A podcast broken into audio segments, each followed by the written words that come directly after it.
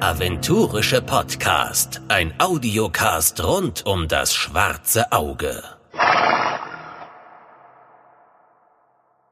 Hallo und herzlich willkommen zum aventurischen Podcast. Heute habe ich endlich mal einen Gast dabei, auf den ich mich schon lange freue. Die liebe Nadine. Hi Nadine, schön, dass du da bist. Hallo Turkleton, es freut mich da zu sein. So, über was werden wir heute wohl sprechen? Ich würde sagen, hm, über welches Thema könnte ich denn mit dir sprechen? Wann endlich Schießpulver in DSA eingeführt wird, natürlich. Welches andere Thema könnte man sonst mit mir anschneiden? Richtig, die, die Aventurie muss brennen. Da sind wir wieder bei meinem Lieblingsthema. Manche Nein, natürlich reden. wollen die Welt einfach nur brennen sehen. Schütte nicht, schütte nicht Benzin ins Feuer. Die Leute sind schon genervt genug von meinen Kataklysm-Ideen für Aventurien. Das gefällt ihnen gar nicht. Also mein, mein, mein Credo ist ja, es muss mehr brennen in Aventurien, vor allem der Horas. Also, aber das wollen die Leute nicht. Die Leute wollen ihr DSA so behalten. Ich möchte halt immer so, also bei mir muss es nicht ein Jahr des Feuers geben, sondern ein Jahrzehnt des Feuers. Das wäre so. Wenn der Horas brennt, bin ich dabei.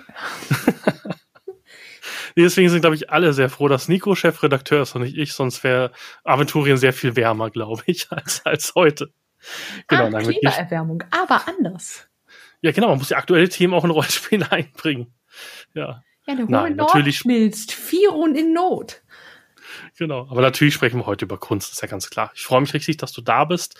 Ähm, ich hoffe, viele kennen, also meine Zuhörer kennen dich schon aus den ganzen Art-Streams und eben auch schon aus vielen deiner Cover, die du für DSA gemacht hast.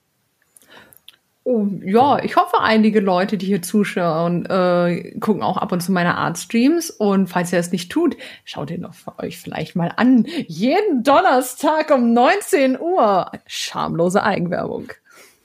So, so ist es richtig. So ist es richtig im Podcast. Aber vielleicht kannst du den paar Hörern, die ich noch nicht kenne, ein bisschen vorstellen, wer du denn bist und was du denn alles bei Ulysses machst. Na klar, ich bin die Nadine Scheke, ich bin die Artdirektion von Ulysses Spiele und kümmere mich um alles, was Farbe und bunt ist. Ich äh, bin derjenige, der darüber entscheidet, wer für welche Produkte was zeichnet äh, und wie die Deadlines am besten gesetzt sind, damit das auch alles wunderschön farbig und hübsch wird.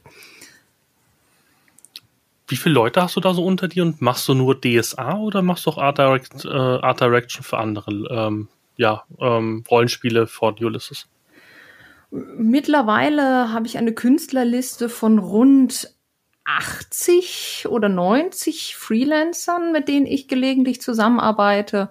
Wenn ich mal grob über den Daumen peilen kann, arbeite ich ungefähr mit 20 bis 25 gleichzeitig an verschiedenen Bänden. Äh, die Artdirektion mache ich natürlich hauptsächlich für DSA und für DSK was ja auch noch meine, irgendwo meine eigene Produktlinie ist, mit in der Redaktion zusammen mit Jens.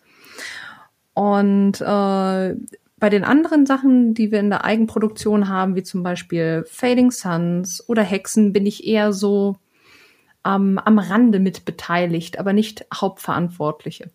Äh, da bin ich die Teamleiterin des Art Departments und da haben wir zum Beispiel den lieben Mike, der sich um diese entsprechenden Produktlinien kümmert und ich bin immer derjenige, auf den er zurückgreifen kann, wenn er Hilfe braucht. Und auch am Anfang bei Hexen habe ich mit unter die Arme gegriffen, aber mittlerweile macht er das auch im völligen Eigenlauf. Er braucht mich wirklich überhaupt nicht mehr. Er hat sich gut eingearbeitet da und ich bin wirklich zufrieden mit der Arbeit, die er macht. Ich meine, schau dir ein Hexenbuch an. Das ist wirklich wunderschön ja, vor allem wirklich zeitgenössisch. Also es ist wirklich schön getroffen. Es ist nicht irgendwie auf, auf günstig gemacht, sondern man hat so das Gefühl, das Buch zerfällt schon fast, wenn man es, wenn man es anguckt. Es hält natürlich, aber es sieht halt sehr schön aus, als ob es sozusagen in die Zeit auch gehört. Und die Art ist halt komplett anders für wie DSA und das finde ich halt auch spannend, dass man sozusagen nicht allen den gleichen Stempel aufgedrückt hat, sondern dass sich Hexen auch wirklich grundlegend unterscheidet, wenn du es sozusagen auch anguckst und aufblätterst. Ja, am Anfang einer Produktlinie äh, ist das erste, was du machst, dass du so etwas wie ein, ein, ein riesiges äh, File aufmachst und alles an Artwork, was du irgendwo im, im, Internet oder in Büchern, was du selbst hast, da reinziehst und guckst so, welchen Stil will ich haben, welche Atmosphäre will ich da reinbauen. Und äh, das ist dann das Erste, woran du arbeitest. Welches Feeling, welches, äh, welches Look und Feel will ich wirklich haben? Was soll es versprühen? Wen soll es ansprechen? Weil den Artstil von Hexen, würde ich jetzt einfach mal sagen, spricht eher so die Leute von ähm, so 30 aufwärts an, so diesen grittigen, äh, düsteren Stil. Während äh, DSA mittlerweile auch äh, durchaus jüngere Leute anspricht. Und DSK hat noch viel jüngere Leute auch. Oder ja, auch eine andere natürlich DSK eher wegen dem Thema jüngere Leute anspricht oder im Kopf jung gebliebene Menschen. Ähm, und der Arzt dir sich sehr ähnelt. Das ist natürlich das auch Beabsicht. Sollte auch so sein, wenn es im gleichen Universum spielt, genau. Aber lass uns mal auf DSA nochmal zurückkommen. Wie bist du denn zu DSA überhaupt gekommen? Du bist ja auch selber DSA-Spielerin. Ja, seit äh, vielen, vielen Jahren. Ähm, ich glaube, ich habe irgendwie so 2000 2010, 2011 angefangen, äh, DSA zu spielen. Das ist auf jeden Fall so schon 10, 11 Jahre her. Damals hat mich mein Bruder mit Rollenspiel konfrontiert. Das war so eine Zeit, wo er ohne Freundin war und dementsprechend war ich dann derjenige, der überall mit hingeschliffen wurde. Äh, ich und mein Bruder haben sich schon immer sehr gut verstanden. Und dann kam er mit einem er ist so ein Strohfeuer-Typ. Wenn er sich für was begeistert, dann ist er sofort Feuer und Flamme, während ich immer so die ruhigere von uns beiden war. Und das bin ich auch heute, glaube ich, immer noch ein bisschen. Kaum zu glauben, aber wahr. Und äh, da kam er ins Zimmer, oh, weißt du, was Rollenspiel ist? Ich so, Videospiele? Weil Videospiel, Rollenspiele, das hat man in dem Alter natürlich schon jede Menge gezockt, so Gothic zum Beispiel. Und er so, na hier mit Würfeln und mit Zetteln. Ich so, was? Okay. Da hatte ich erstmal mit Shadowrun angefangen. Da hat er mich dahin geschliffen. Und die gleiche Gruppe hat auch äh, das schwarze Auge gespielt. Science Fiction hat mich damals halt nicht so angemacht wie Fantasy und dann hatte ich bei DSA aufgehorcht und ja so Fantasy kann ich da kann ich da äh, Zwerge und so spielen ja ich so okay cool bin dabei und da hatte es dann angefangen und dann habe ich mich quasi mit dem Freundeskreis von meinem Bruder immer öfter getroffen, halt zum DSA-Spielen, bis er irgendwann seine Flamme erlöscht ist und er sich wieder anderen Dingen zugewendet hat, wie das bei ihm halt so ist. Und ich bin einfach dabei geblieben. Cool. Wie war das damit? Warst du da schon Illustratorin? Also hast du da schon deine, deine Lehre gemacht oder bist du auch ein bisschen dann zur Illustration gekommen? Wie hat das bei dir begonnen? Also als ich dann einen Stift halten konnte. ja, da, da fängt das bei den meisten Illustratoren tatsächlich an.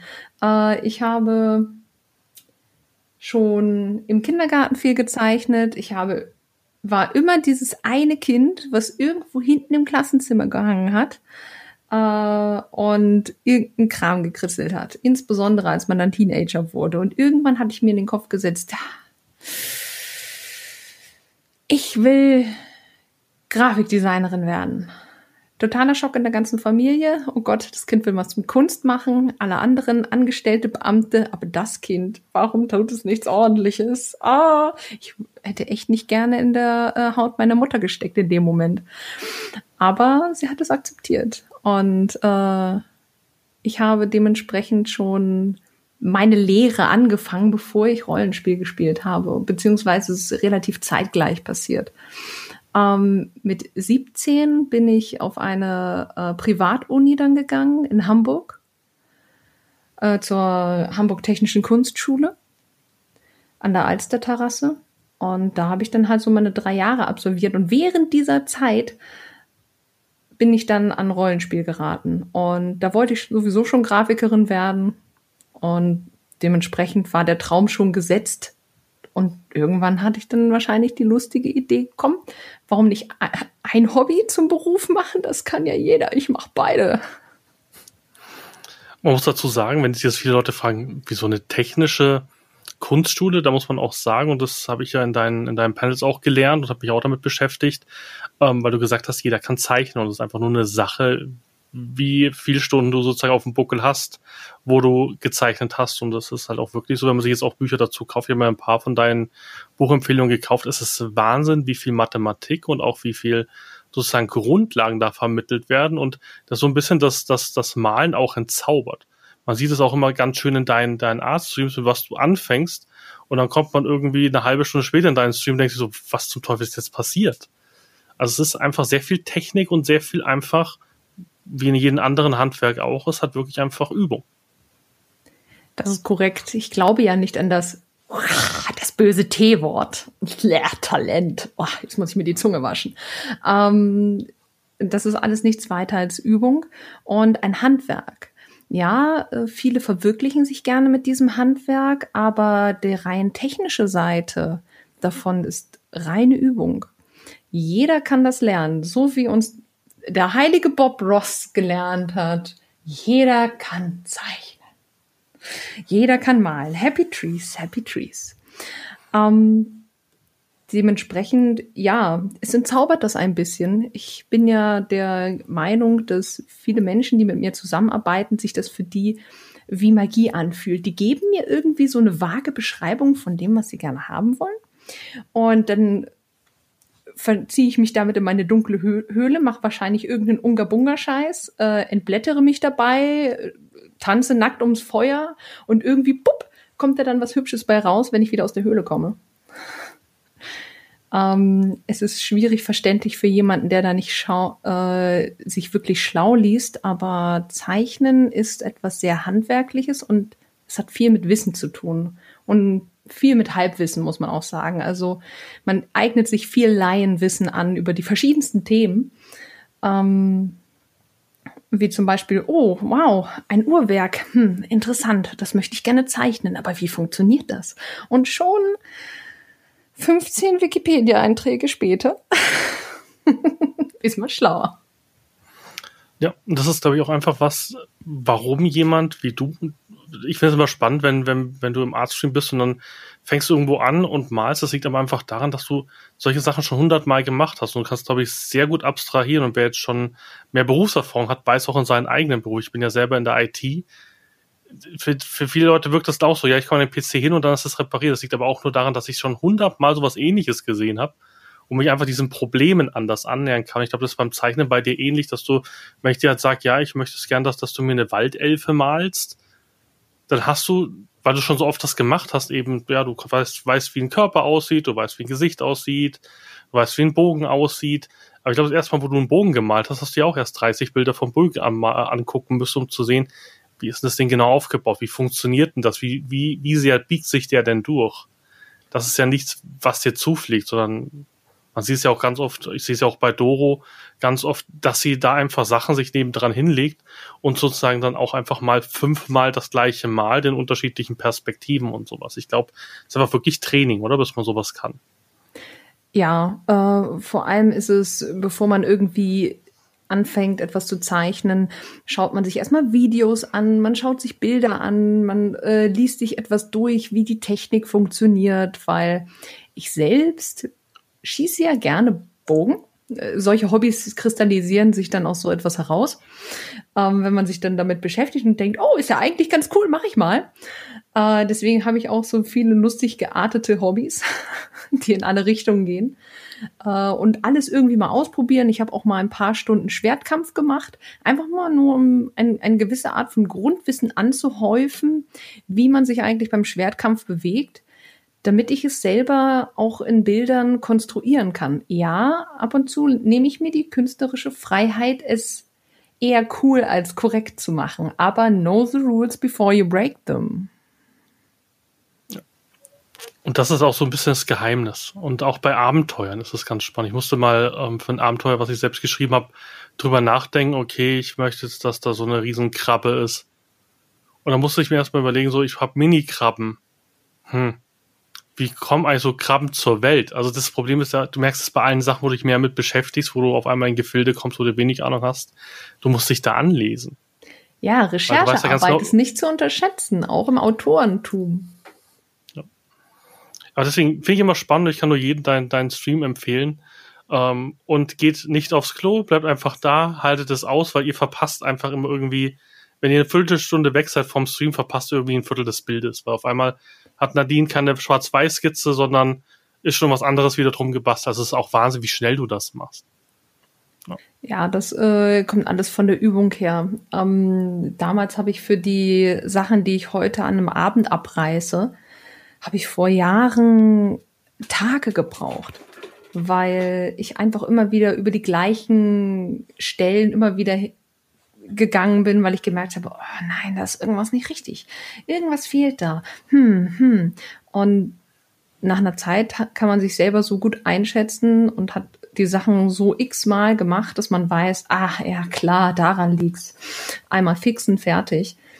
Ähm, so wie du das wahrscheinlich mit deinen IT-Sachen halt auch hast. Du weißt halt, aus welchem Winkel du auf den Bildschirm oder auf den Tower klopfen musst, damit es wieder funktioniert.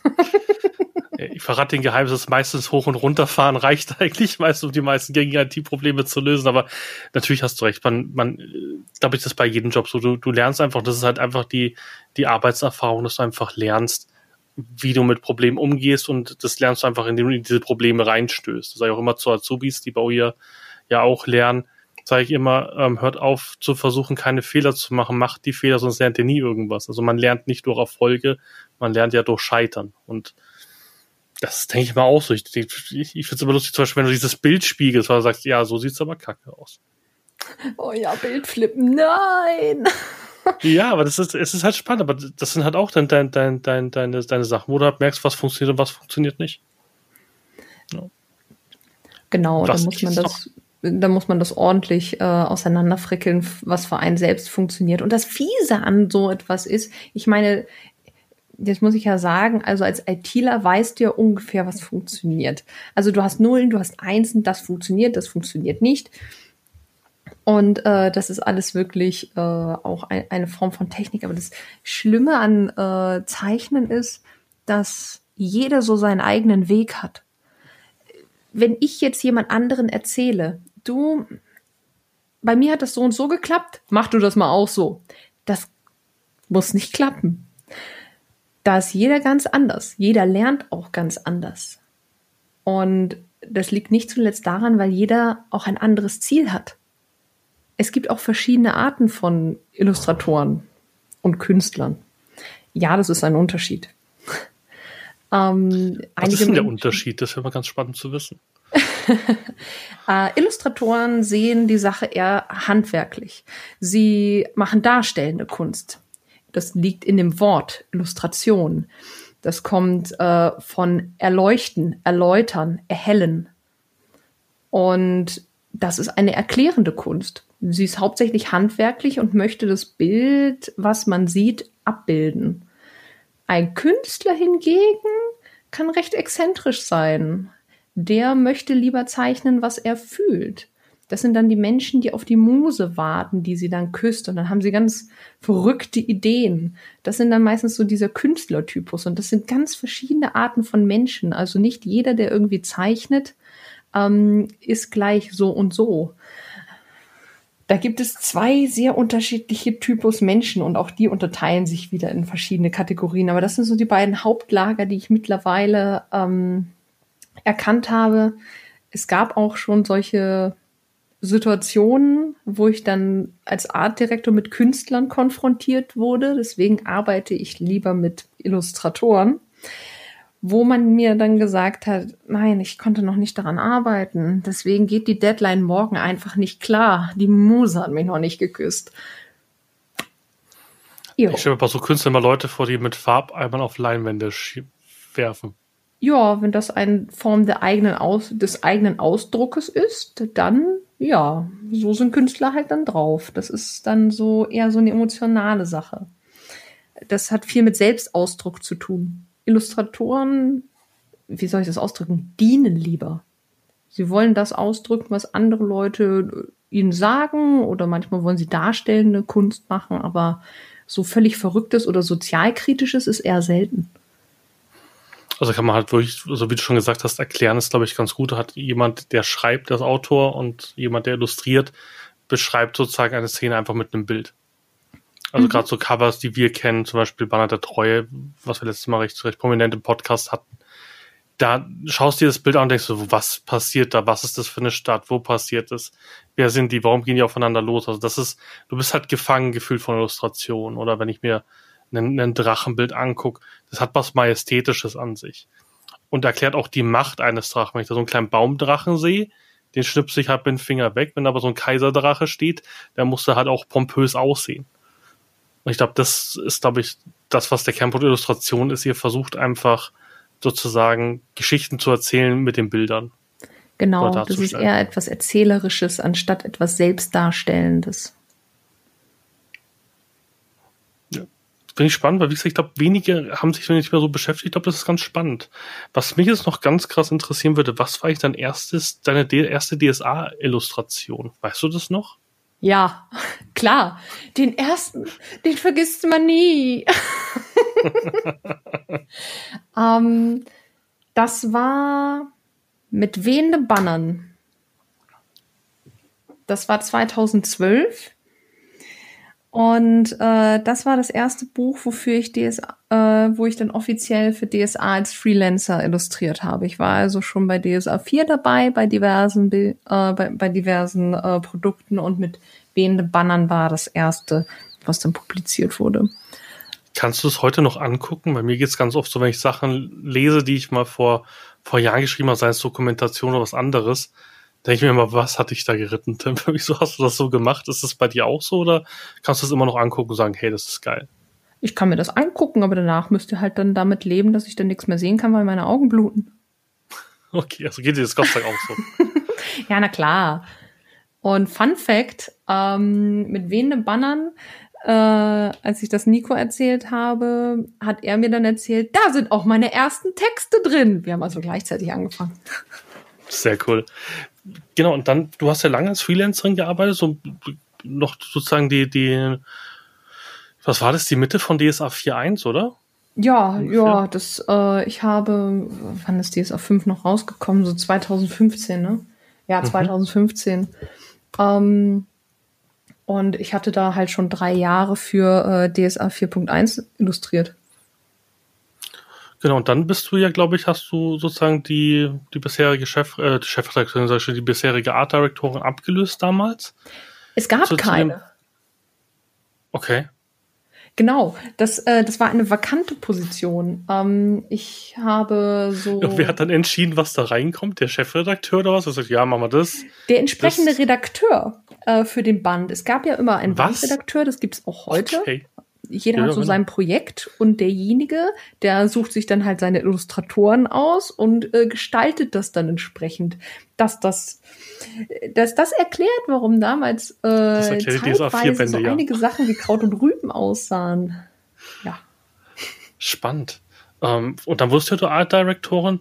Und was hat dich dann dazu bewegt, diesen klassischen DSA-Stil zu verlassen? Ich habe nur ein paar DSA 4 Werke und da wurde ja sehr viel Wert darauf gelegt, ähm, sozusagen eher inzeitliche Darstellung zu machen, so schwarz-weiß, wenig Ausdruck, so die Porträts sahen aus, als ob die auch irgendwo in einem, in einem Gemäuer in Garrett stehen könnten. Was hat dich dann dazu bewogen, diesen DSA-Stil zu machen? Weil der ist ja grundlegend unterschiedlich zu allen, was es bis davor von DSA gab. Um, ähm, tatsächlich ist bei der Stilentscheidung von äh, DSA 5 nur bedingt waren da meine Finger im Spiel, muss ich gestehen. Denn ähm, als ich daran gesetzt wurde, ich war lange Zeit halt Freelancer. Irgendwann war ich dann festangestellte Illustratorin bei Ulysses. Und dann so ungefähr nach einem Jahr dieser Tätigkeit bin ich dann auf einmal zur Artdirektion aufgerutscht. Und das war nur ein paar Wochen, bevor DSA 5 ins Layout gehen musste. Mit dem Regelwerk.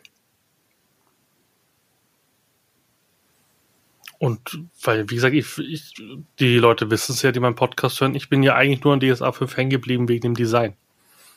ich habe alles andere, ich, das sage ich jetzt nicht nur, weil du ein Podcast bist, glaube, man kann das im zweiten, in der zweiten Episode sogar hören.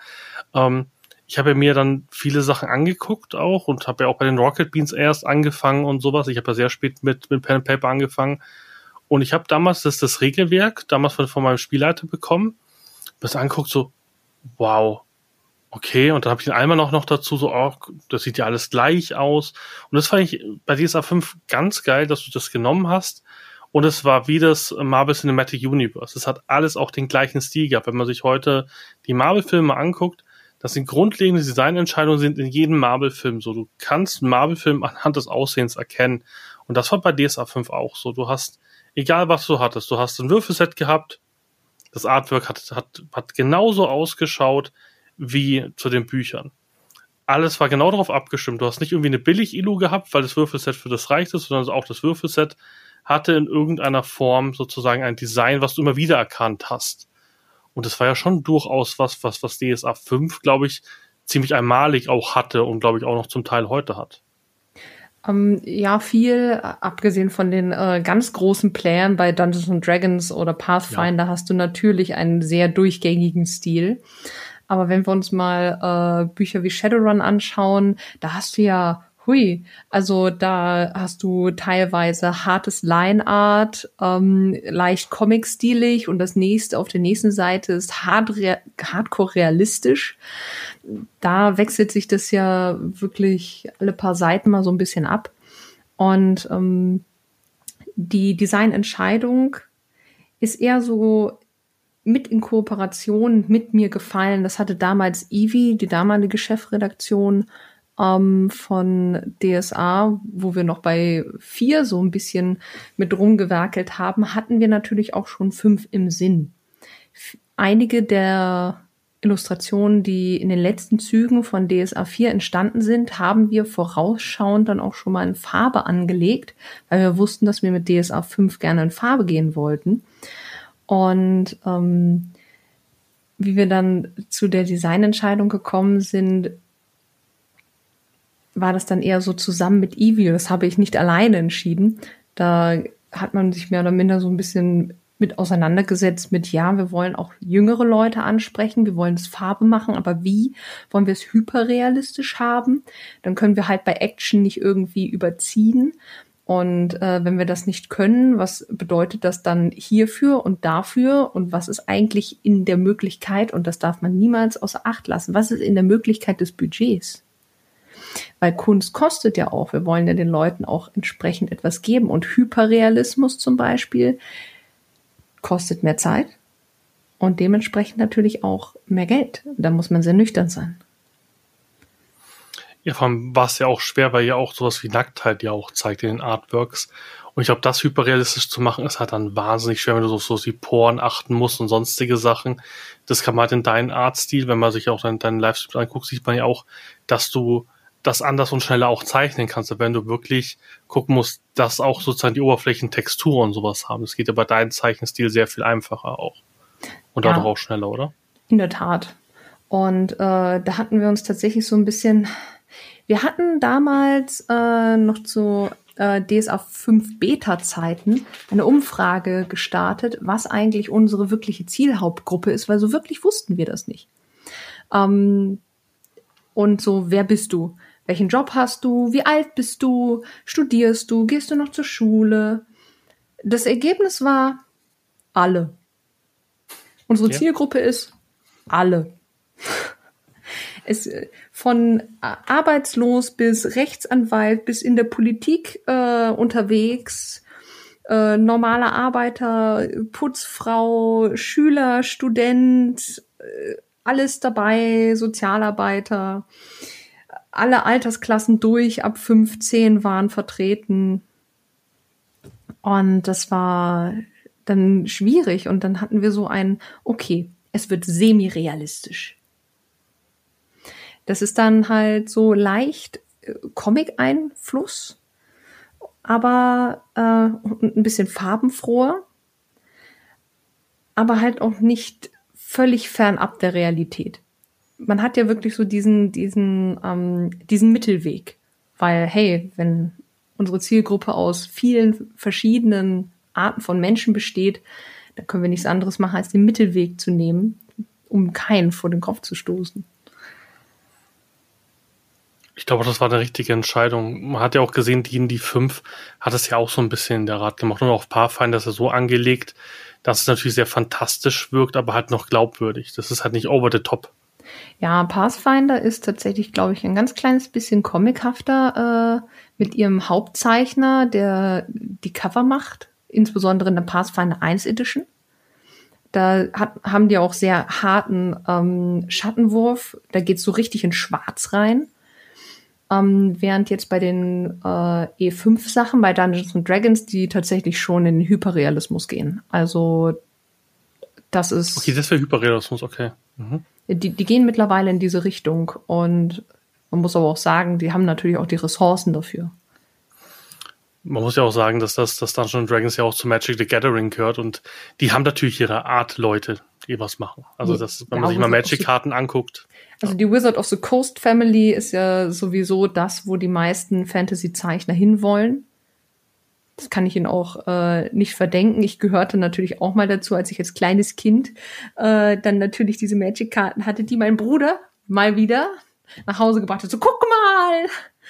Ähm, und dann hatte ich mir das angeschaut und dachte, boah, das sieht ja toll aus. Und als Teenie dann halt alle Drachen abgezeichnet, alle Kreaturen, die ich cool fand, die Vögel, alles. Die haben halt auch den Vorteil, sie können halt wirklich mit jedem Deck eine andere Stimmung machen. Das ist halt, die sind halt komplett variabel. Die können ein, eine Sache so aussehen lassen, dann haben sie ihre, ihre, ihre, sag ich mal, Toon-Decks. Die haben ja einmal im Jahr sozusagen ein Deck, was komplett over the top weg ist, also ein bisschen Hearthstone-mäßig. Ähm, ist natürlich schön, das wäre jetzt bei einem Fantasy-Buch eher schwierig. Also wenn, wenn, was weiß ich, dampfende Dschungel aussieht wie, wie irgendwie ein Black Panther-Comic und und Garrett wird aussehen wie irgendwie französische Revolution oder so, wäre es ja auch blödsinnig. Also von dem her ist es ja gut. Und ich glaube, mit dem Stil habt ihr auch alle Freiheiten, alles abzubilden, weil ich, was ich ja total gefeiert in Dampfende Dschungel waren die Achas, die haben ja richtig cool ausgeschaut. Aber nicht so, dass du dir denkst, so wie in DSA 1, diese Krötenmenschen oder so, wo du denkst so, okay, die haben jetzt irgendwie, ja, die waren im Schuhgeschäft mit einem Lurch und dachten, wir müssen Lurchi einbauen sondern bei euch hat es ja alles ein bisschen mehr Hand und Fuß. Es wird auch nicht, also gefühlt wird auch bei euch kein Schabernack im Artwork gemacht. Also ich kenne wenig Artworks, die jetzt in den DSA-Büchern sind, wo ich sagen würde, da ist irgendwie klamaukige Sachen mit dabei. Mm. was, was will dir denn also einfallen? Also außer sowas wie irgendwelche Cover, wo ich, ich glaube bei den Meisterschaften ist das, wo der Streuner halt irgendwie von einem Tentakelwesen durch die Gegend gerissen wird oder sowas. Natürlich, aber das kann dir halt in Aventurien passieren. Also ja, ja, ist nicht äh, komplett. Ja. Ganz quatschig werden wir natürlich nicht, aber man hat so seine Sachen, über die man sich dann äh, persönlich halt freut und ähm, natürlich Was das hier Beispiel? und da einen Scherz machen und cheesy werden, weil das gehört ja auch irgendwo zu DSA. Was ist gefühlt das, das cheesigste, was ihr in DSA 5 gemacht habt? cheesigste, hoi. Oder wo du sagst, ja, das war irgendwie, ja, das, das, das mussten wir machen. Oder das, das ist mega lustig, weil gefühlt hätte ich da nichts. Also alles hat irgendwo Hand und Fuß. Selbst in, selbst in Tiergefährtenbuch wäre da nichts drin gewesen. Wo sage, selbst der Baumdrache ist ja cool. Mein absolutes Ding. Gut, der Meckerdrache ist halt echt geil. Und der Meckerglas mit dem Rotweinglas bin ich immer noch sauer, dass du ihn nicht in Tiergefährtenbuch reingetan hast. Der war ja, halt echt glaube, episch. Die fiesigsten Sachen passieren bei mir so offscreen. Also, ähm, wo ich dann irgendeinen Quatsch einfach reinzeichne oder wir auf einer Con rumblödeln und wenn ich mal aufs Klo bin, Michael, Michael mir irgendeinen Quatsch da reinzeichnet. Aber äh, zum Beispiel habe ich es mir nicht nehmen lassen, auf die Seite des Helms von Swafnir, und jetzt dürft ihr gerne alle gucken, ein kleines Flügelchen einzubauen, weil ich keinen Flügelhelm da zeichnen sollte, sondern einen, äh, einen richtigen äh, Wikingerbrillenhelm. Und ähm, ich habe es mir nicht nehmen lassen, dort ein Flügel zu postieren als Anlehnung an Flügelhelme. ist doch cool. Ja, aber genau sowas ist es halt, was das auch ausmacht und dass ihr euch halt, ich finde halt schön, dass ihr euch so ernsthaft den Stoff auch annähert, weil DSA 5 Leute sind einfach, die hängen daran, wenn du 30 Jahre dieses Spiel spielst, oder 35 Jahre sind wir, glaube ich, jetzt schon, dann glaube ich, würde die es halt auch böse nehmen oder sowas. Wobei ich hatte den Meckertrag immer noch mit dem Weinglas, das geht mir nicht mehr aus dem Kopf. Das war einfach, weil halt auch, das ist seine Kralle so richtig perfekt hinter und ich dachte mir nur so, oh, warum ist das jetzt nicht im Tiergefährtenbuch drin? Das naja, hätte ich halt man gefunden. muss ja auch mal lachen können. Auf jeden Fall. Und wir, wir brauchen ein neues Artbook-Band, aber das sage ich auch immer wieder. Ich muss erst wieder ein paar Jahre sammeln gehen, ein paar Perlen. Als Dann können wir wieder eins machen. Also ich, ich glaube ich glaub dir alles, Nadine, aber dass du kein Artwork jetzt einfach so on top füllen kannst, glaube ich dir nicht. Ich glaube, da sind genug Illos irgendwo da, die man da reinhauen könnte. Also wenn ich meine ganzen Quatsch-Illus da reinpacken darf, dann wahrscheinlich. Hey, du hast Aber dann ein Ausmalbuch so gemacht, das kriegen wir Artwork, The hin. Bloopers oder sowas. So Leute, ihr, ihr, kennt ja meine Aufrufe, schreibt doch mal ein Feedback at Ulysses, ihr hättet gerne das Spaß-Artwork. ich fände es geil, das ist das Spaß-Artwork-Book. Von mir aus nur als, als PDF, wenn, wenn, wenn man sich nicht drucken traut. Aber wie gesagt, bei, ich glaube, bei den Auswahlbüchern hat auch niemand gedacht, dass man sie mal drucken und sie sind gedruckt und sie sind cool. Ja, ich habe mir aber auch beim letzten Artbook ähm, nicht nehmen lassen, da eins meiner Spaßillustrationen einfach reinflutschen zu lassen.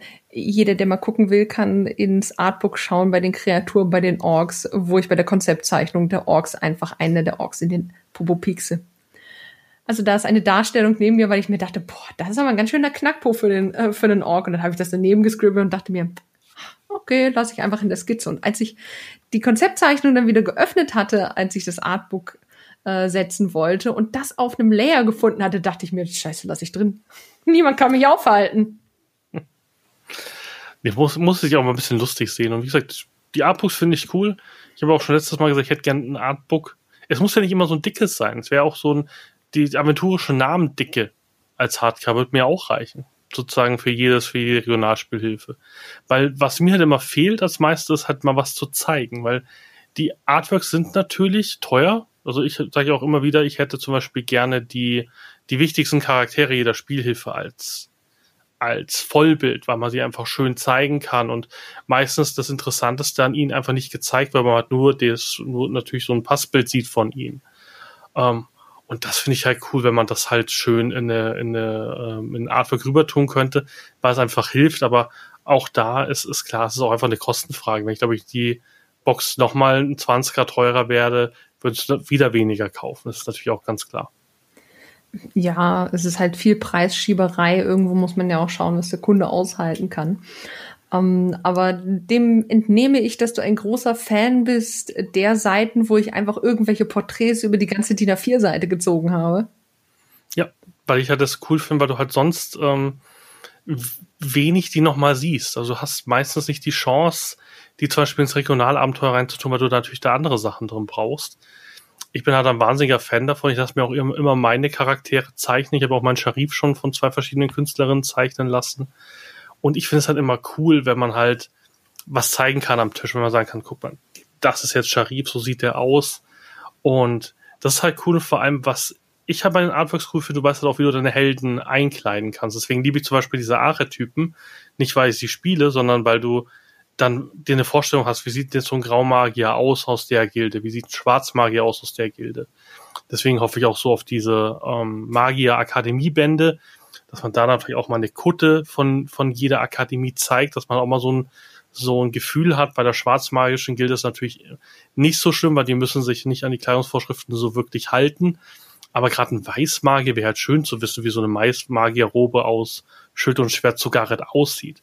Deswegen schaue ich auch so mit einem Auge auf dieses Fanprojekt Aventurische Mode, weil ich mir dadurch natürlich auch ein bisschen erhoffe, dass man so ein bisschen das Gefühl kriegt, wie schaut denn ein Aventurier aus? Ja. Daher finde ich die Artworks zum Beispiel sehr wichtig. Ja, die sind ja auch als Immersionshilfe. Wir sind halt sehr optische Tiere, muss man sagen. Und ja, ich bezeichne Menschen als Tiere. ähm, wir sind da halt sehr optisch veranlagt und nehmen einfach, auch wenn wir, ich glaube, jeder, der hier zuhört und auch du, werden mir zustimmen, dass sie viel lesen und gerne lesen. Aber äh, das, was zum Beispiel ein Bild innerhalb von ein paar Sekunden erreichen kann, einen in eine richtige Stimmung zu bringen, dafür braucht ein Text einfach nur so eine halbe Seite. Und das geht, ist einfach viel einfacher zu erfassen und ähm, gibt ein eine, wie soll ich das ausdrücken, eine, eine definitive Angabe. Man kann ja viele Sachen beschreiben. Das versuche ich auch oft Autoren, die mir Beschreibungen äh, geben oder Redakteuren zu erklären, dass Dinge, die man niederschreibt, äh, mannigfaltig interpretiert werden können. Aber eine Zeichnung hat etwas Definitives.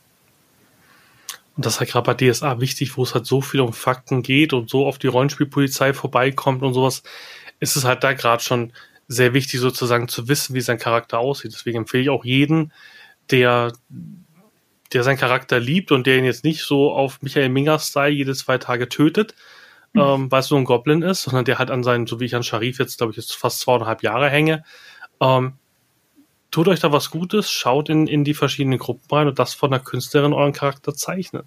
Weil es war wahnsinnig spannend, sozusagen Sharif entstehen zu sehen, wo ich gesagt habe, oh, nee, eigentlich habe ich mir Sharif schon eher so vorgestellt und so mit Spitzbart und so. Ja, mach dir Spitzbart, denn es war wahnsinnig lustig, diesen Charakter zu entwickeln, weil das wahnsinnig schwer war zu vermitteln, wie sieht der eigentlich aus oder wie stelle ich mir Sharif vor. Ja, nicht alles, was man äh, sich vorstellen kann, kann auch so in der Form gezeichnet werden. Ähm, weil vorstellen kann man sich tatsächlich viel. Auch ich kann mich nicht davon frei sprechen, dass ich manchmal so einen Gedanken gefasst habe von wegen, oh, und das, das wäre jetzt richtig cool. Ja, und wir machen das so und so. Und später versuche ich das auf Papier zu bringen und denke mir, oh, pff, also in meinem Kopf war die Idee so ein bisschen besser. Ja, es war wirklich auch, auch lustig, aber so eine, so eine dreiköpfige Drachenbrosche, weil ich ja so, ein, so einen dreiköpfigen Drachen erlegt habe auf einem MPA, auf dem KAK. Und ich gesagt, ich brauche da eine Brosche mit drei Drachenköpfen. Am Schluss habe ich sie dann selber gezeichnet. Natürlich wahnsinnig schrecklich, aber dann konnte die Zeichnung so, ach, so meinst du das? Ja, kann ich machen, kein Problem. Also auch das ist, ist ganz, ganz lustig. Befasst euch ein bisschen mit Zeichnen, weil ihr könnt auch, wenn ihr sowas macht, einem Zeichner viel einfacher klar machen, was ihr meint. Weil eine Drachenbrosche mit drei Köpfen, das sieht bei jedem echt anders aus. Ja, ja, das ist überhaupt gar kein Problem. Du nimmst ja, ein und die gleiche Beschreibung, gibst die zehn Künstlern und kriegst zwölf Versionen. Ja, das, das ist halt spannend, aber das ist halt auch mal wichtig, so mal drüber nachzudenken, auch den Zuhörern mal zu sagen, denk mal drüber nach, wie kompliziert es ist. Das führt mich auch zu der nächsten Frage, Nadine. Wenn du einen neuen Künstler kriegst, wie läuft so ein Gespräch ab? Also du kennst seinen Artstil und du kennst den Artstil, den du von, von ihm verlangst. Am besten deckt sich das schon irgendwie so ein bisschen. Ähm, aber wie erklärst du sozusagen, wie deine Art aussieht? Ist das so wie bei uns in der IT? Du hast sozusagen Dokumentationen, wie du erklärst, wie verschiedene Sachen du haben willst. Gibst du ihnen dann Brushes mit oder eine Farbpalette wie so ein Style Guide oder wie läuft das bei euch? Um ähm, also bei mir äh, läuft es folgendermaßen ab. Ich schaue mich natürlich schon mal um nach Leuten, wo ich sehe, dass dieser Stil vorhanden ist. Also ich schaue nicht nach jemanden und hoffe dann auf gut Glück, dass er irgendwie den Stil treffen kann, den ich da gerne haben möchte, sondern ich möchte handfeste Beweise in deren Portfolio sehen. Ansonsten kann ich meine Zeit da nicht raufwerfen. Ich kann meine Zeit, ist schlimm, das so zu sagen, nicht damit mit, mit einer Eventualität verschwenden. Das, das wäre leider ganz, ganz kontraproduktiv, weil das ist halt alles Zeit, die davon abgeht, sich um andere wichtige Projekte zu kümmern, die auch vorangetrieben werden möchten. Ähm, es gibt viele Zeichner, die sich bei mir melden. Ähm, und dann schaue ich ganz schnell so, okay, Lebenslauf interessiert mich dabei eher so semi, äh, weil mir ist nicht so wichtig, wie gut du jetzt in deinem Abschluss in Deutsch warst, ganz ehrlich, oder in Mathematik. Äh, schnell suche ich dann aus der E-Mail direkt so, okay, mm, mm, mm, du magst Fantasy, sehr gut. Zack, Portfolio-Link und einmal ein Blick auf die äh, ersten paar Werke. Und wenn ich dann schon sehe, so, ah, du kannst den Stil, das ist gut, das ist gut. Ähm, dann kriegt man schnell eine Antwort zurück, so von wegen, ja, hey, wärst du für eine Testillustration zu haben?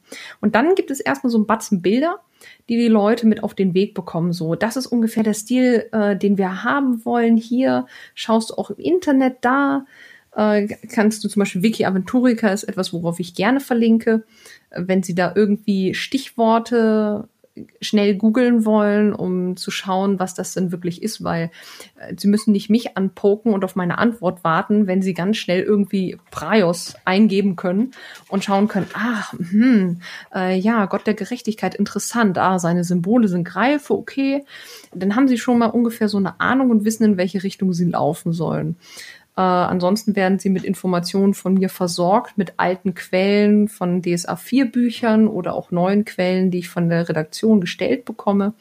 Und äh, ja, viel Bildmaterial, Beispielbildmaterial. Wir haben ja mittlerweile einen riesigen Haufen an Bildmaterial, wo ich dann so die Creme de la Creme einfach mitschiebe. Und nicht selten sage ich dann, guck mal, hier haben wir ein Artbook. Weil das Artbook ist perfekt als Style Guide für DSA. Und du hast gesagt, du schaust auf den Stil. Was ist denn das genau dann für ein Stil? Also müssen die dann sozusagen Zeichnungen gemacht haben, die aussehen wie DSA-Zeichnungen, also nicht, nicht vom, vom Inhalt her, aber vom Artstil, also gibt's da, wie nennt man das? Ist das dann das? Das, das ist dieser äh, semi-realistische Stil, der nicht zu überzeichnet ist, aber äh, auch nicht zu realistisch. Wenn ich da halt sehe, dass derjenige ganz viel Fotobashing macht, dann was ist Fotobashing? Fotobashing ist, wenn jemand zum Beispiel entweder, weil er viele Stockfotos eingekauft hat aus irgendwelchen Datenbanken, die kann man ja mhm. legal erwerben, oder selber viel rausgeht und Fotos macht und diese Fotos dann in, äh, in Photoshop reinhaut und dann darüber malt. Das ist Fotobashing. Also ein bisschen collagemäßig meinst du das sozusagen? Ja, so also collagemäßig. Man nennt, okay. das ist, äh, man nennt das Fotobashing. Und mhm. ähm, das ist dann so etwas, das sehe ich sehr ungerne. Äh, da achte ich sehr drauf, weil diese realistischen Einschübe von, äh, die die Verwendung von Fotos haben kann, passt nicht zu DSA 5. Und zudem kann ich mir niemals sicher sein, dass der Zeichner diese Fotos entweder selber gemacht hat oder wirklich die Lizenz dafür bekommen hat oder gekauft hat. Okay. Es gab halt auch schon solche Fälle, wo dann wir darauf aufmerksam gemacht wurden, dass jemand als Referenz oder Unterlage äh, Fotos von irgendwas benutzt hat, wofür er überhaupt gar keine Erlaubnis hatte. Okay. Da gucke ich also sehr, sehr streng drauf. Und ich muss einfach sehen, dass derjenige sicher in Sachen Anatomie ist, sicher in Sachen Komposition und Farbanwendung. Und äh, man sieht es sehr schnell, ob jemand Ahnung hat von dem, was er da zeichnet. Weil ich habe auch schon oft in meinen Artstreams betont, Zeichnen ist auch eine gewisse Art von Verstehen. Ich kann nichts zeichnen, was ich nicht verstehe. Und insbesondere bei Anatomie sieht man das sehr schnell. Wenn ich sehe, dass die handwerklichen Grundlagen da sind und äh, ungefähr das in die Richtung des DSA-Stils geht, so leicht farbenfroh, semi-realistisch, ähm, dann kriegt man eine Antwort von mir mit, hey, lass doch mal eine Testillustration machen, wie wir zusammenarbeiten. Weil neben dem Handwerklichen ist mir das Menschliche sehr wichtig. Was mich dann ein bisschen jetzt irritiert bei dem Photoshop-Bashing, wie macht er das bei Gebäuden? Ich hätte schon immer war, dass er sozusagen so als Grundlage, so zum Abpausen sozusagen irgendwie Burggemäuer hernimmt oder macht ihr das wirklich alles sozusagen freihand, wenn ihr jetzt sowas macht wie bei Banner der Treue, wo es wirklich so ein, so ein riesen ähm, so ein, ja, so ein riesiges Gebäude davor ist, macht ihr das wirklich komplett sozusagen frei aus dem Kopf mit nur einem Bild nebendran. Ich hätte mal erwartet, dass man da vielleicht irgendwas nimmt und das verfälscht oder sowas. Nein, sowas machen wir gar nicht. Äh, okay, das ist ein sehr essentieller Teil davon. Und Banner der Treue sieht ja schon sehr realistisch aus, auch von seiner Perspektive und so weiter und so fort. Aber das ist eine ganz äh, lustige und eigene Technik, dass ähm, im Hintergrund ist nämlich ein 3D-Modell, was der Künstler ge äh, selbst gebaut hat. Also wirklich richtig im Blender dann sozusagen, also wirklich ein richtiges 3D-Model. Ja, der hat ein 3D-Model gebaut ähm, als Grundlage, damit er weiß, hey, wenn ich das jetzt ungefähr so hindrehe, wir haben wir haben das ganze Gebäude als 3D-Modell. Das hatte ich auch äh, gebeten, dass er sie, äh, dass er mir diese einmal so ein Round äh, so 360 Grad ähm, Screenshots davon gibt und die habe ich dann einfach mal zu der Redaktion geschoben, so von wegen, guck mal, witzig. Die haben das auch an ihrer Pinnwand hängen, weil sie das selber ganz cool fanden. Aber cool. so geht man heutzutage eher dann damit um. Dann baut man das in 3D und damit man die richtigen Perspektivlinien hat, dann kann man das auch so ein bisschen rumschieben, wie man es gerade braucht, so eher auf Froschperspektive oder dann doch lieber Vogelperspektive, lieber gerade Horizontlinie. Und dann kann man ein bisschen experimentieren, dann rendert man das raus und dann setzt man es in den Hintergrund und dann malt man darüber. Damit kann ich auf jeden Fall leben. Das ist ja cool, also dass, dass, dass sowas geht. Ja, mittlerweile ist äh, die ganze, das ganze Zeichnen recht multimedial. Auch im, äh, im Artbook kannst du sehen, hinten bei den Objekten, bei dem Buch der Schlange, da ist ja auch ein 3D-Modell äh, dem Objekt zugrunde liegend. Da hat der Zeichner einfach mal das Buch in 3D gebaut und sich das so positioniert, wie er es richtig haben wollte und dann so die Farben und die Texturen und so alles via Photoshop appliziert und dann so ein bisschen Detail gezeichnet und fertig. Ja, ist ja cool, weil du halt wirklich über wenig Sachen Gedanken machen musst, weil du natürlich auch den Schattenwurf und alles dann simulieren kannst und kannst sehen, wo kommt was hin und wie kann was aussehen und sich so die Proportionen und so. Das ist schon, ja, aber da sieht man, wie, wie handwerklich das ist, dass es halt nicht mehr ist, ja, ich habe hier eine Leinwand mit Pinselchen, sondern dass halt wirklich auch, auch Arbeit und auch viel Gehirnschmalz drin steckt. Oh ja, und 3D ist mal das Gegenteil von einfach. Also ich weiß, wovon ich da spreche. Ich ähm, wollte ja damals eigentlich in die Videospielbranche gehen. Und deswegen hatte ich auf der HTK entsprechende Kurse mit belegt. Und darunter war auch natürlich 3D-Modeling, äh, Rigging, Animation etc. Und deswegen weiß ich, dass es sehr, sehr viel Fertigkeiten mit sich bringen muss, wenn man das in 3D basteln möchte. Sehr spannend. Die Frage ist jetzt gleich mit den Fragen durch. Ich hätte noch zwei Fragen, wenn du noch Zeit hast. Natürlich. Die eine Sache wäre, du warst ja auch ein bisschen mit bei Book of Heroes beteiligt. Wie war das so für dich? Also keine interne, sondern wie war das, so ein Videospiel mitzuarbeiten? Du warst ja so ein bisschen auch für die Art nicht zuständig, aber du hast nämlich was beratend, glaube ich, tätig, ne? Consultant-mäßig. Ja, ich war beratend tätig. Ähm, die Leute sind dann halt auf mich zugekommen mit Konzeptzeichnungen und ähm, mit 3D-Modellen und haben dann gefragt, so sieht das nach DSA aus. Und dann haben sie von mir entsprechendes Feedback bekommen. So von wegen, ja, nee, Goblins, die, die sind zwar rot, aber das ist halt keine Haut, das ist Fell, das muss ein bisschen buschiger und so weiter und so fort. Und welche Farben zu den entsprechenden Geweihten passen. Und da war ich dann so Consulting mäßig unterwegs. Äh, und das hat sich angefühlt ein bisschen wie in alten Zeiten. Ich habe ja tatsächlich einige Zeit lang für Videospiele gearbeitet. Das waren nur zwei Jahre, aber also damals habe ich immer gesagt, ja, ich komme ja eigentlich aus der Videospielbranche. Mittlerweile kann ich das gar nicht mehr so sagen, ähm, weil ich schon viel länger im Verlagswesen arbeite, als irgendwie ich für Videospiele gearbeitet habe. Und hat, also, die gefällt aber dein ursprünglicher Job besser oder warst du bei Book of Heroes so, dass du gedacht hast, so, oh, eigentlich wäre das schon cool oder findest du, dass du dich besser entfalten kannst äh, im Verlagswesen? Oh, ich kann mich viel besser im Verlagswesen entfalten. Außerdem äh, würde ich für keinen Job der Welt, äh, ich meine, CD Red Project hat auch erst letztens einen Creature Designer wieder gesucht, einen Concept Creature Designer. Und äh, da hat es mir schon echt unter den Fingern gekribbelt, aber ich dachte mir so, nee, ich bin wirklich glücklich, wo ich bin. Und ich möchte das für nichts hergeben. Ich bin, äh, selbst wenn jemand auf mich zukommen würde und so von wegen, ja, hier, das große Studio braucht dich. Nee, ich bin da, wo ich hingehöre. Und ich mag das. Nicht nur wegen den Aufgaben, sondern auch wegen der Menschen.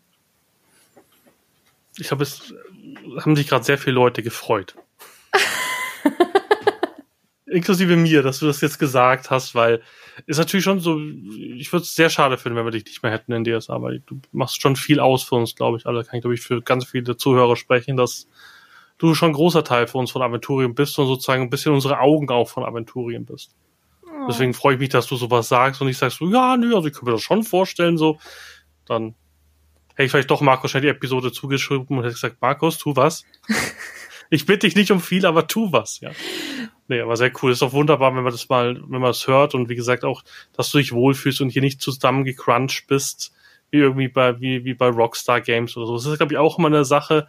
Du kannst Workaholic so viel du möchtest, aber du hast gefühlt immer noch so ein, ja, so ein Netz um dir rum, die sagt, so Nadine, jetzt mach mal aus hier. Hier, schönen Tag im Urlaub. Das wäre mal dein Passwort. Ich glaube, schon, dass deine Kollegen so sind. Ich glaube, das ist auch wichtig. Das wäre wahrscheinlich woanders auch anders. Ja, ich glaube, in, in anderen Branchen würde so ein Menschenschlag wie ich auch schamlos ausgenutzt werden. Ich bin, äh, ich bin kein People-Pleaser. Das muss ich vorweg sagen. Aber wenn ich jemanden mag, ist meine Loyalität immens. Und ich bin bereit, Meilen zu gehen. Und äh, ich, ich würde erst anfangen zu zählen, wenn mir die Füße blutig werden, wie viele Meilen ich noch gehen muss. Und ich bin da einfach auch sehr stur. Es ist mein Verhängnis und mein Vorteil. Ich bin sehr stur. Aber ich glaube, das brauchst du auch. Ja, man als, braucht so ein bisschen zum Durchbeißen was, insbesondere als Zeichner. Das ist schon kein einfacher Weg. Das sieht zwar immer so nach Magie aus, aber da Es kann nur nach Magie aussehen, weil man viel, viel Wissen angehäuft hat und viele von tausende Stunden da reingebrezelt hat und viel Schweiß und viele Tränen da reingeflossen sind. Aber es gab auch Momente, wo ich dann da saß und äh, wirklich mit Tränen im Gesicht die kleine äh, 18-, 19-jährige Nadine da saß und sich gedacht hat, ich werde nie irgendetwas, ich werde nie irgendwie gut sein und niemals gut genug für irgendjemanden. Es ist alles schrecklich, was ich mache. Niemand will mich jemals irgendwie anstellen. Was soll ich nur tun? Und man immer so kurz davor war, alles und sowieso alles hinzuschmeißen. Und da muss man eine riesige Willenskraft aufwenden, das nicht zu tun. Und es lohnt sich. Ja aber ist, glaube ich, auch bei, bei Art-Leuten, glaube ich, sehr oft so. Also ich, hab, ich bin, ich schaue auch viel Doro und Marie und die muss man auch immer wieder sagen, wie gut sie sind, weil gefühlt sind Zeichner und kreative Leute immer Leute, die sagen, oh, ich mache nur Scheiß. Oh, und, oh, und, und Gott, jetzt habe ich da irgendwas falsch gezeichnet. Also, was? Das habe ich doch gar nicht gesehen. Ist doch alles super. Also, auch da ist es, glaube ich, einfach schwer, weil ihr auch sozusagen von klein auf sehr viel krasses Feedback auch kriegt. Wenn man was auf Deviant Art oder sowas stellt, ist es, glaube ich, schon so, dass es dann einfach auf einen einbricht. Wenn ich irgendwelche Skripte geschrieben habe, die hat kein Mensch gesehen. Da war nur ich da gestanden mit hämischen Grinsen und habe geklatscht, haha, ich habe jetzt irgendwie tausend Server gleichzeitig deployed. Bei euch, ihr seid halt, glaube ich, von klein auf, wenn ihr mit der Kunst anfangt, seid ihr halt im Fokus. Wenn ihr das Zeug irgendwie veröffentlicht, das sind wahrscheinlich die schlechten Kunstlehrer in der Schule, die sagen, was? Das sieht aber schrecklich aus, durchgerissen. So kannst du das nicht machen. Weil das ist nicht der, der Stil, den ich von dir wollte. Also gefühlt war Kunstunterricht nie irgendwas, wo du irgendwie kreativ sein kannst. Du bist bei mir nicht in der Schule, sondern du malst das so, wie es da aussieht. Ja, aber ich möchte es anders malen. Nein, du malst das genau so. Weil so ist es richtig, abgesehen davon, dass es natürlich genau. kein äh, richtig oder falsch in Sachen Kunst gibt. Ähm, natürlich, man kann sagen, doch, es gibt natürlich, wenn du gerne realistische Anatomie haben möchtest, gibt es natürlich ein richtig und falsch. Aber dann ist es natürlich auch die Frage, möchtest du denn realistische Anatomie machen oder möchtest du es lieber verzerren? Weil du kannst ja im Grunde alles tun. Alles, was dich limitiert, bist ja nur du selbst. Ja. Nee, von dem her können wir auch nur jeden empfehlen, der, ich, so wie Nadine mit 18 da ist und gesagt hat, ich schaffe nichts, traut euch. Ich glaube, Nadine freut sich über jede Mail mit, mit ähm, mit euren Artwork, wo ihr sagt, ich würde schon gern für DSA zeichnen. Ja, definitiv. Hört euch den Podcast an, hört, was sie gesagt hat, halt so ein paar Sachen vor euer Portfolio und dann traut euch einfach, Nadine eine Mail zu schreiben, weil mehr als Nein sein kann sie ja nicht. Sie werden nicht hinstellen und, und auf, auf Facebook gehen und sagen, guckt euch mal das hässliche Artwork an. Wie kann man sowas so zeichnen? So ein Dreck. Das passiert ja nicht. Und das braucht ja auch, ja, ist doch so. Also dafür haben doch so viele Leute Angst, dass so, ja, am Schluss postet sie das. Nein, wenn es nicht passt, wird Nadine einfach nichts Großes dazu schreiben. Ich glaube nicht, dass Nadine oder irgendjemand anderen euch fertig macht. Nein, nein, ich würde nie jemanden fertig machen. Definitiv nicht. Das Einzige, was man eventuell dann von mir zurückbekommt, ist, wie man es besser machen kann. Und für Feedback sollte man immer aufgeschlossen sein. Ich habe zum Beispiel auch einige Zeichner, die jetzt für mich arbeiten, die vorher von mir dreimal abgelehnt wurden. Und äh, nur weil man einmal abgelehnt wurde, ist das nicht der Weltuntergang. Dann, wenn ich eine Ablehnung schreibe, schreibe ich auch immer den Grund dafür hin. Und ich finde das sehr wichtig. Ähm, wenn ich dann schreibe, ja, hey, schau dir mal das an, ich sehe, du bist halt in der Anatomie noch nicht besonders ähm, noch nicht besonders sicher. Ich sehe, dass du die Farben noch nicht äh, ganz korrekt verwendest, wie ich sie brauchen würde. Wenn du gerne möchtest, dass ich etwas bei dir äh, bestelle, dann schau dir doch mal die Kunst von XY an, weil das wäre so das, wo ich hinarbeiten möchte, wo du hinarbeiten müsstest, damit ich ein Bild von dir möchte. Und äh, dann gebe ich auch gerne Beispiele und gebe ein paar Sätze Feedback und dann wisst ihr, woran ihr arbeiten könnt. Und genau das haben diese Menschen auch entsprechend gemacht. Und dann sind sie immer wieder zu mir gekommen und haben gesagt, bin ich jetzt bereit? dann habe ich auch ab und zu gesagt, ja, jetzt können wir. Also lasst euch da nicht ins Boxhorn jagen. Also das ist ganz wichtig. Und die andere Sache, ich glaube, die, du, die du auch mal sagen kannst, ist, verkauft euch nicht unter Wert. Ich habe letztes Mal wieder, ähm, glaube ich, im Pen and Paper äh, Facebook-Gruppe jemand gesehen, der hat wunderbar gezeichnet und, und gibt das Porträt für 15 Euro raus. Was? Verkauft euch auch nicht unter Wert, ja? Was? Ich glaube, Schwarz-Weiß-Skizze, einfarbig koloriert, 15 Euro. Was ihr da kauft, ist nicht einfach nur ein Porträt. Das sind viele Stunden von Arbeit im Sinne von nicht nur das, nicht nur die Stunden, wie die Person daran arbeitet, sondern diese vielen Tausenden von Stunden, die diese Person geübt hat, dass sie das überhaupt für euch machen kann. Das müsst ihr mitberechnen. Und 15 Euro. Wie lange bekommt ihr einen Handwerker für euch, für eure Zwecke, dann für 15 Euro dazu, äh, etwas zu tun, was ihr gerne haben wollt. Äh, ganz ehrlich, für 15 Euro würde ein Handwerker nicht mal einen Schraubenschlüssel aufheben. Der wird nicht mal zu dir fahren. Selbst die Antwort kostet mehr. Ja, genau, die Antwort kostet mehr. Deswegen, auch wenn ihr solche Künstler seht und findet die Artworks cool, sagt ihnen gerne einfach, dass ihr mehr zahlt. Ihr habt Spaß. Also ich glaube, ich habe für meine Sicher, Oder seid sneaky. 100. Seid sneaky. Macht, äh, macht das folgendermaßen. Ihr bestellt da was und sagt, ja, klar. Und äh, wenn es dann zum Bezahlen kommt, dann gebt ihr einfach megamäßig Trinkgeld, wenn ihr die PayPal-Informationen habt. Und dann gebt ihr einfach doppelt so von wegen Rest ist Trinkgeld. Was will der andere machen? Zurücksenden? Richtig. Und ihr müsst euch mal überlegen, was es alles kostet. Also ich habe mir ein paar Artbücher gekauft. Die sind übrigens nicht so günstig wie die DSA-Bücher, sind etwas teurer. Wenn ihr Glück habt, sind sie amerikanisch und ihr könnt einfach mal sneaken und gucken, wann sie günstig werden. Aber deutsche sind sehr teuer, komischerweise. Also es ist nämlich teurer als DSA-Bücher, gefühlt. Ja, äh, und, äh, dabei hat es ähm, die gleiche Qualität, würde ich jetzt einfach mal. Also ich würde mich jetzt einfach mal so jetzt in die Bresche hauen und sagen, unsere Bücher haben genauso eine gute Druckqualität äh, und haben genauso viel Aufwand wie alle anderen Bücher. Und äh, ich fände, ich fände so einen Anstieg von ein paar Euro im Preis fände ich angemessen. Das würde ich ja. sogar als Kunde zahlen. Ich meine, ich bin selber Spieler, was soll ich sagen? Vor allem, ihr habt ja mit den Taschenbüchern ja sowieso ein, eine Möglichkeit, sozusagen Leuten, die nicht so viel Geld haben, möglichst günstig ans Hobby ranzuführen. Ich, ja, ich weiß nicht, wie oft ich jetzt in den Ohren liege, die Hardcover teurer zu machen. Ja, äh, insbesondere, ich habe ja auch erst letztes Jahr die Honorare tatsächlich für die Künstler angehoben, weil äh, ich, ich fand, dass es auf jeden Fall fair ist und zwar nicht unerheblich. Und äh, ich, ich könnte, wir könnten so viele mehr Sachen machen, die fair gegenüber denjenigen sind, die das alles erst möglich machen.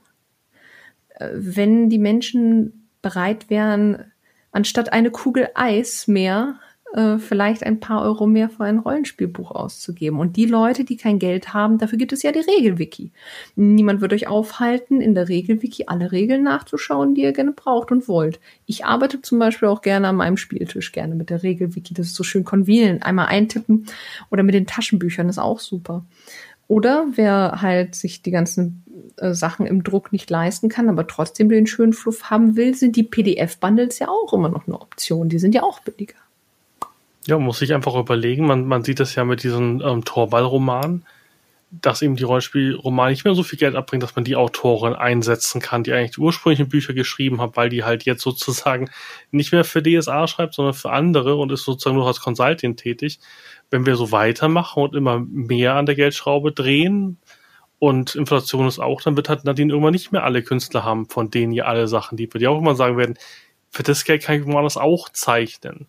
Und dann werdet ihr euch beschweren, dass die Artworks nicht mehr gut wird. Das ist ja auch immer, ist ja auch immer eine Spirale. Man muss sich auch immer überlegen, die Bücher sind seit Jahren nicht teurer geworden, aber die Inflation ist gestiegen. Genau, im und Grunde da, machen also, wir dadurch jedes Jahr weniger Geld, wenn wir mal so ein bisschen genau. Tacheles reden wollen.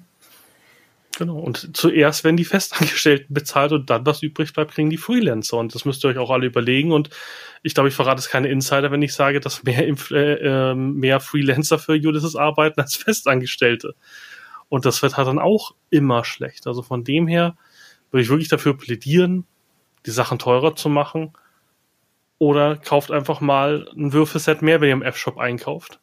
Weil da ist die Marge höher als für den, für das vollfarbige Hardcover von, was weiß ich, ähm, ähm, Hebarium 2 als Beispiel. Das glaube ich jetzt 35 Euro kostet. Nimmt Würfel dazu, Würfel kann man nie genug haben. Bei den Würfel da ist eine ordentliche Marge drauf, weil damit verdient Ulysses Geld. Ulysses verdient, glaube ich, kein großes Geld mit Büchern.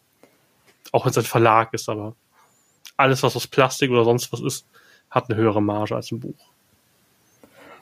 Ich kenne mich tatsächlich, also pro produktionstechnisch kann ich jetzt über die Würfel oder andere Plastikgegenstände nicht allzu viel sagen, aber schaden kann es auf jeden Fall nicht.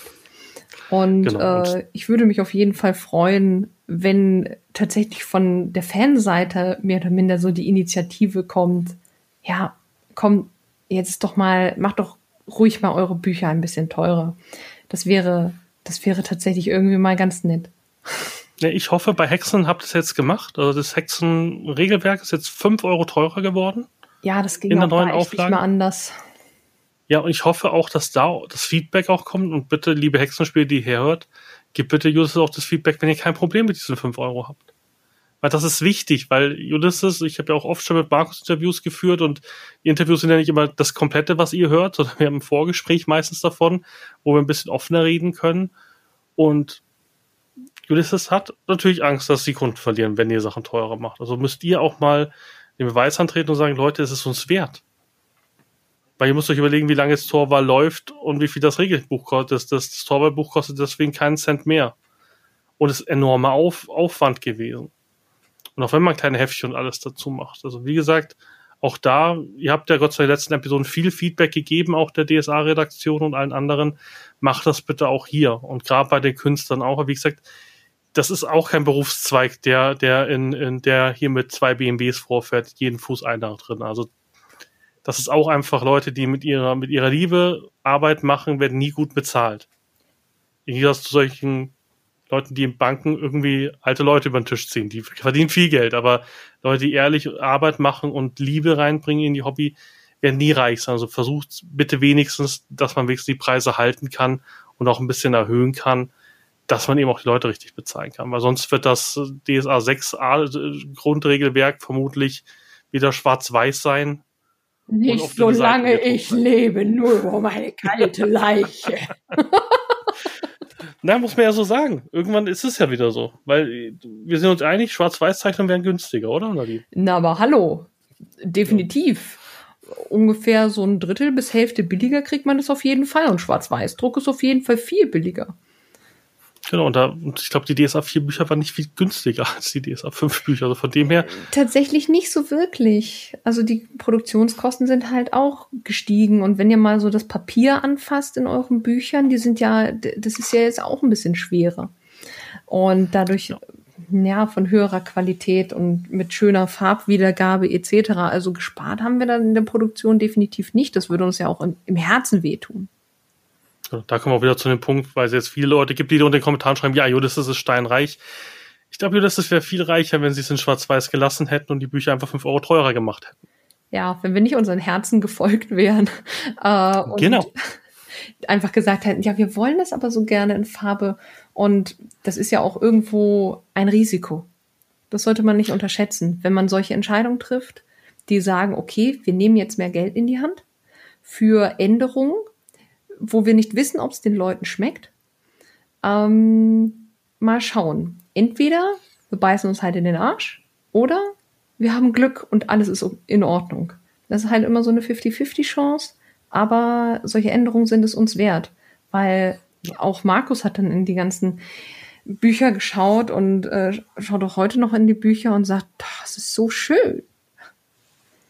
Ja, wie gesagt, solche Leute wie mich habt ihr ja mitgekriegt. Ich, ich habe ja danach erst die DSA 4 Bücher in die Hand gekriegt. Ich möchte auch gar nicht DSA 4 schmälern in keinster Weise. Ich habe das sehr lieben gelernt, die blauen Bücher. Ähm, sondern ähm, ich hätte mit DSA nie angefangen. Ich glaube, ich hätte mit Pathfinder angefangen. Wenn, wenn DSA so ausgeschaut hätte wie DSA 4, hätte ich es nicht gespielt. Weil ich im Immersionsbench bin. Ich möchte mich wohlfühlen in dieser Welt. Und wenn ich dann Schwarz-Weiß-Bild sehe, denke ich eher an alte Geschichtsbücher als an was, was mir Spaß macht. Deswegen gefällt mir zum Beispiel auch Pathfinder 2 sehr gut, weil sie auch da ein sehr geiles Artwork haben, sehr geile Weltbeschreibung haben und es hat einfach alles gut zusammengepasst. Und ja, deswegen, ich kann nur loben und kann euch nur sagen, gebt bitte fleißig Feedback, positives Feedback auch an Nadine und ihre Künstlerin.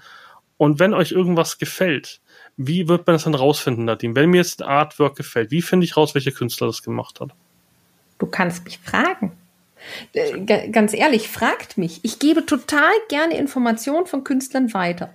Äh, ich weiß, es tut so ein bisschen gegen die DSGVO äh, aber darauf müssen sich die Freelancer einlassen und ich glaube, keiner von denen wird sich beschweren, wenn ich dann anfange zu lobhudeln. Ja, das hat die Regina gemacht, total toll. Guck mal hier ihre Online-Galerie, da findest du noch mehr, viel mehr schöne Sachen. Und ach ja, das hier hat die Julia gemacht. Da müsstest du dann dahin gehen und wenn du äh, bei ihr irgendwie einen Auftrag äh, geben möchtest, dann hier ist ihre E-Mail-Adresse. Ähm, das mache ich total gerne wenn ihr irgendwie Lieblingskünstler habt, also beziehungsweise merkt so von wegen diese Bilder mit diesem Stil, das ist irgendwie der gleiche Artist, aber ich weiß nicht, wie der heißt. Und ich möchte den gerne kontaktieren, weil ich von demjenigen gerne irgendwie Porträt haben möchte. Wie zum Beispiel von derjenigen, die die ganzen NPC-Porträts für die Regionalspielhilfen macht oder so etwas schreibt mich an. Schreibt an feedback at ulysses-spiele.de. Schreibt, ich möchte gerne den Künstler von XY wissen. Äh, kontaktiert bitte die Nadine und dann hast du nach ein paar Stunden eine Antwort, wer das ist, mit der entsprechenden E-Mail und dann äh, kannst du denjenigen anschreiben und sagen, ey, ich möchte dir gerne Geld entgegenwerfen, weil wenn ich eines nicht tue, ist keine da äh, Daten irgendwie nicht weitergeben. Ich möchte, dass meine Freelancer auch außerhalb von mir Geld damit einnehmen können, dass sie in unseren Büchern sind, weil sie dadurch eine höhere Reichweite haben. Das ist auch ganz wichtig. Ich habe da wirklich keine Angst und es gibt nichts Schöneres für einen Spieler, auch wenn ein Geburtstagsgeschenk für jemanden so. Es gibt nichts Schöneres als für einen, für einen richtigen Pen-and-Paper-Spieler, wenn ihr seinen Charakter malen lasst. Oder für einen Meister. Ich, einer der coolsten Meistergeschenke finde ich immer noch, wenn die Spielgruppe dem Meister nach einem erfolgreichen Abenteuer ein Gruppenbild schenkt, wo er halt mit einer Kutte drüber sozusagen als Spielleiter dahinter ist. Überlegt euch sowas. Es freuen sich die Künstler wahnsinnig über solche Sachen. Macht das. Ja, auf jeden Fall. Ich glaube, das ist ein schönes Ende, Nadine. Möchtest du noch für irgendwas anderes außer für den Livestream, der jeden Donnerstag ist? um noch, 19 Uhr, noch, wink, wink. Auf jedes Spiel ist auch immer ein Abo da. Genau. Wenn, wenn, genau. Ihr, wenn ihr mit mir chatten wollt, kommt auch nicht. Ich bin da meistens da. Ja, genau, das also, ist er. Ich, ich bin Zeuge. genau. Ihr könnt auch das eine oder andere Abo abgreifen. Ich glaube, bei Nadine bin ich am großzügigsten mit Abos zurzeit. Ja. Also da, wenn, wenn ihr, wenn ihr ein Liste-Spiel-Abo wollt, da ist immer eine gute Möglichkeit, weil wenn der Vendonis noch da ist, dann kicken wir uns meistens so hin und her mit Abos. Also wenn ihr, wenn ihr ein Liste-Spiel-Abo schon immer haben wolltet, schaut bei Nadine vorbei. das ist eine Ansage. Ich nehme dich beim Wort. ja, klar. Genau. Sonst hast du noch irgendwas? DSK, glaube ich, müssen wir einen eigenen Podcast mit Jens machen, wenn äh, das stellt der schwarze Hund. Ich finde, äh, ich finde, wir sollten einen DSK-Podcast machen. Wir haben äh, ganz viel tolles neues äh, Artwork. Wir haben viele tolle neue Ideen. Ich und Jens treffen uns mittlerweile jeden Mittwoch zu einem wöchentlichen Meeting. Also für mich ist Mittwoch DSK-Tag. Ähm, dann lese ich mir immer so die neuesten Sachen durch, äh, verfasse das, was mir so im Kopf herumwurstelt, auf ein Blatt Papier in digitaler Form oder fange an zu zeichnen und ähm, nehme Bilder ab. Wir kommen da gut voran. Also wenn du einen DSK-Podcast haben möchtest, können wir das sicherlich einfädeln.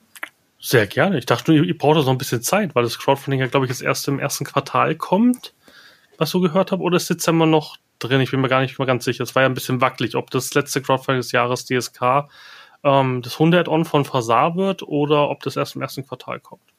Wir schauen mal. Wir hängen uns gerade richtig rein und äh, gucken mal, wie es aufgeht. Ich würde es tatsächlich von dem abhängig machen, wie gut wir vorankommen, weil nichts ist schlimmer, als zu früh mit einem Projekt irgendwie aus den Babyschüchen zu fallen und zu sagen so, ey, hallo, hier bin ich, ich bin nur halb fertig, aber hey.